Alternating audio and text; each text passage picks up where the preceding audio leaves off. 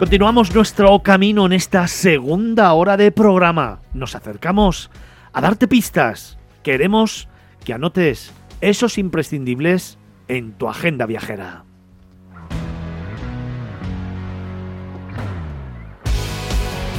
Así que, Diego, ¿qué te parece si nos recomiendas un libro, una lectura, un momento de esos en calma, pausado, delante de una chimenea, en el que compartir una buena copa de vino y tener una buena lectura? Lo pones bien, ¿eh? Lo pones bien. Venga, pues para ese momento a ver si cuadra este libro, te recomiendo El Leopardo de las Nieves, ¿eh? El otoño pues no sé si va a de mil-. Sí, ya verás, ya verás, mira, Sí, escucha. vale, en vale. 1973, el escritor Peter Mattiensen y el zoólogo George Schaller emprendieron una expedición a la montaña de Cristal, en la meseta del Tíbet, para estudiar los hábitos de un animal no muy conocido, el varal o cordero azul himalayo.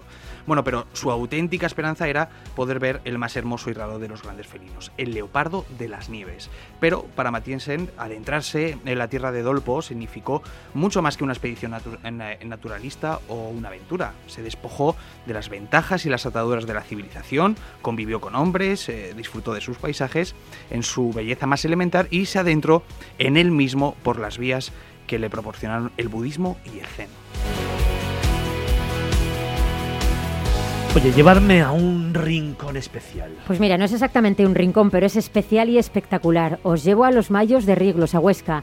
Unas panorámicas espectaculares que forman un conjunto eh, constituido por los Mayos de Riglos y las casas del casco urbano que se ven desde puntos del territorio. Algunas presentan una estampa preciosa, como por ejemplo la vista al atardecer desde Murillo, o una más extensa, que es desde el Mirador de los Buitres. Y déjame solo un poquito más.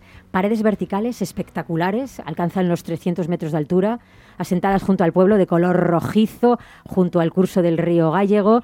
Estos conglomerados calizos se formaron en el, en el terciario y han sido erosionados por la lluvia, el agua, el viento, hasta formar unas paredes maravillosas, eh, que son además un paraíso para los escaladores, Fernando. Diego, ¿dónde nos leemos ese libro? En. Guadalajara, en Place Duport, que es una casa rural en el corazón de la Alcarria, más en concreto en la plaza de Alocén, eh, que es un pueblo de la provincia de Guadalajara. Bueno, esta casa data de 1920 y en su reconstrucción se ha conservado la estructura de piedra, las vigas de madera y la rejería de sus ventanas y balcones. El patio tiene un techo acristalado corredero que se puede disfrutar, bueno, pues en cualquier época del año. Tiene espacio con barbacoa y es el lugar ideal para desayunar o pasar una velada inolvidable. Oye, ¿y sabéis que acabamos este programa a la una del mediodía? Será momento de a comer todo el equipo. ¿Me proponéis algún sitio, por ejemplo, aquí en Madrid? Pues venga, vamos a hacer un poquito de comida italiana. Vamos al restaurante La Zarella en Madrid. Se ha convertido Fernando en uno de los restaurantes italianos referentes de la capital. Eh, ellos trabajan el concepto de cucina fata in casa, o sea, cocina casera, que intentan trasladar el sabor y la tradición italiana en todos los platos. Pasta fresca elaborada a diario hasta los pizza- las pizzas hechas con masas fermentadas durante 48 horas y horneadas en un horno que se han traído desde Italia. Una carta fantástica para degustar con un telón de fondo muy elegante, ya que la decoración es maravillosa. Un museo. Venga, nos vamos al Museo Arqueológico de Madrid, en concreto, a disfrutar de la exposición Amuletos Funerarios Egipcios, Protección y Magia en el Más Allá. Esta muestra temporal, que está desde el 19 de octubre al 1 de enero, bueno, pues trata esto, ¿no? Sobre los amuletos funerarios que utilizaban los antiguos egipcios en sus rituales de momificación y enterramiento, ¿no? Estas efigies se colocaban entre los eh, vendajes o se insertaban en las mallas que cubrían al difunto con el fin de protegerlo, conservarlo y regenerar su cuerpo gracias a sus propiedades mágicas.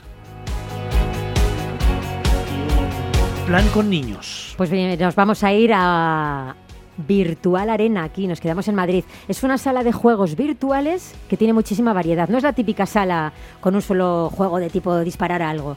Tiene juegos en los que exploras el mar, la sabana africana, compites en un todos contra todos o elegimos nosotros la leyenda del Faragor. Es un juego en el que te metes en la piel de un mago luchando contra orcos y dragonos.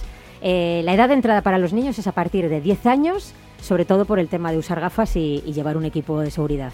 La sala Fernando está en la calle Tomás Bretón, en Madrid.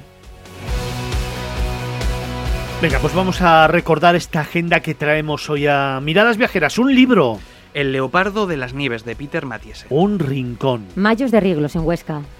Un hotel, Place Duport en Guadalajara. Un restaurante. La Tzarela en Madrid. Ese museo que hoy os hemos contado. El Museo Arqueológico de Madrid, la exposición Amuletos Funerarios Egipcios. Y un plan con niños. Virtual Arena.